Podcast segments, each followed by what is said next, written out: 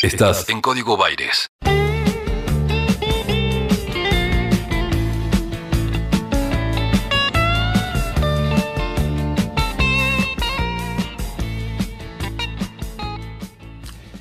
Yo estaba en el segundo año del colegio secundario. Comenzaba a materializar algunas inquietudes que tenían que ver con la participación política, con la definición de aquellas decisiones que a través de ejecutivos, legislativos o la justicia tenían impacto sobre mi propia vida o sobre el resto de las personas.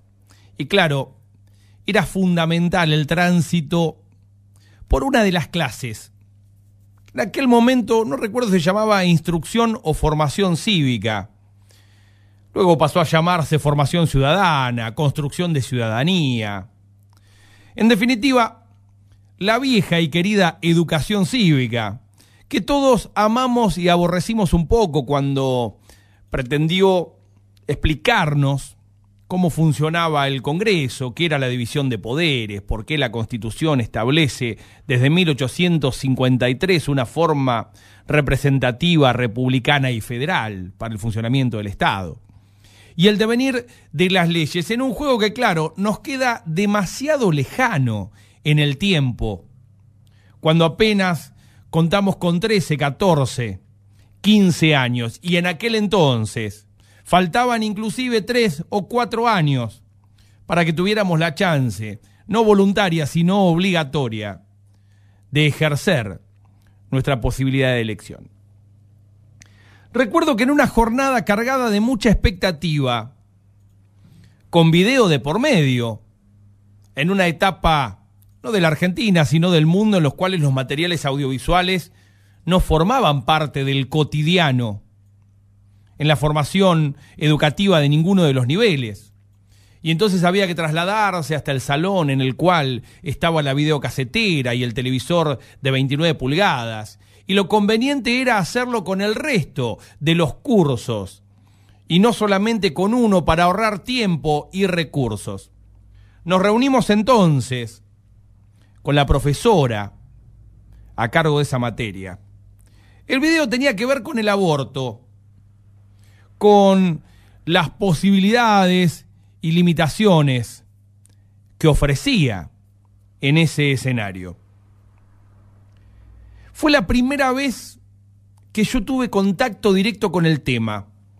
Y también fue la primera vez que me animé a objetar la defensa cerrada que el sistema educativo de aquel entonces, o que por lo menos los referentes y representantes, ejerciendo la libertad de aula del sistema educativo de aquel entonces, proponían sobre la mirada de la interrupción voluntaria del embarazo. Y no porque a mí me interesara de forma demasiado cercana, no porque estuviera siquiera proyectando lo que me podía ocurrir a mí como un jovencito que también empezaba a explorar las relaciones humanas y de pareja, sino simplemente porque ese video y esa clase y debate posterior me representó la sospecha de que quizás la prohibición de la interrupción voluntaria del embarazo, la imposibilidad de que las mujeres o las parejas inclusive tomaran la decisión de terminar a tiempo, con determinados parámetros y demás, con esa etapa de concepción, tenía más que ver con una mirada conservadora, con un ejercicio del poder sobre los cuerpos, con un dispositivo disciplinario de control, conceptos que yo ni siquiera imaginaba que existían y que después iba a terminar aplicando a la misma lectura. Y entonces siendo hombre, estando alejado de la discusión, debo decirlo en términos biológicos de expectativas o de preocupación, estando completamente ajeno al debate. Entendí, así lo sostuve a lo largo de toda mi vida, que acompañar cualquier iniciativa en pos de la regulación de una legalización de la interrupción voluntaria del embarazo tenía que ver con romper las estructuras del poder establecido, quebrar el status quo de dominación que el mundo moderno había impuesto, no solo en Argentina, sino en la mayoría de los países del planeta. Y que el debate por el aborto tiene que ver, por supuesto, con el derecho de las mujeres, tiene que ver con las reivindicaciones del feminismo, tiene que ver con elementos de salud pública, pero fundamentalmente tiene que ver con las estructuras de poder que se ponen en juego en el aparato represivo del Estado. Y en hasta dónde ese ejercicio disciplinar y disciplinario condiciona los cuerpos, las formas de vida y las decisiones que pueden tomar libremente las personas. La verdad es que el breve pero intenso repaso de estas 22 horas de debate en la Cámara de Diputados, que actualizaron lo que ya habíamos vivido dos años atrás, me llevaron como nunca antes aquel video en VHS con una horrible calidad de imagen, en la cual un sistema educativo de los años 90 pretendía convencerme de que lo natural, lo correcto y lo deseable era mantener el status quo, evitar cualquier tipo de regulación o ley que flexibilizara la posibilidad de las mujeres de decidir sobre su propio cuerpo, interrumpiendo un embarazo bajo los criterios que los legisladores, sostenidos en una mirada científica, busquen determinar. Y entonces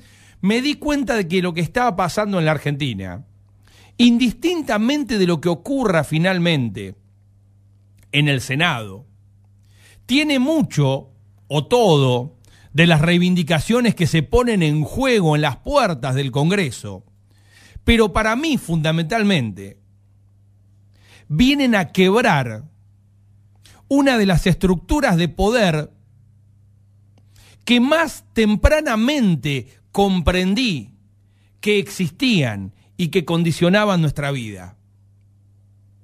Y les pido permiso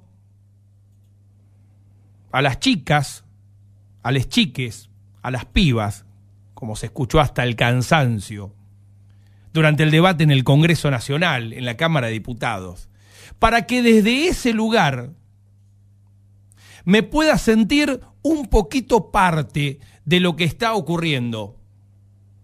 No porque el debate me atraviese necesariamente, sino porque es un elemento más de esa transformación, revolucionaria o no, no importa, que necesariamente va a venir acompañada de ampliación de derechos para todos los argentinos y todas las argentinas.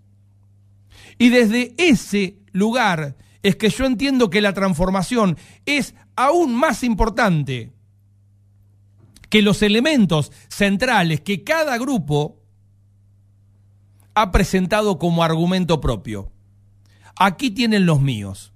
Estoy a favor de la legalización del aborto, de la interrupción voluntaria del embarazo, porque rompe una de las primeras estructuras de opresión, de poder, de las que tuve conocimiento, de las que pude identificar a lo largo de mi vida. Soy Maxi Pérez y esto se llama Código Baires.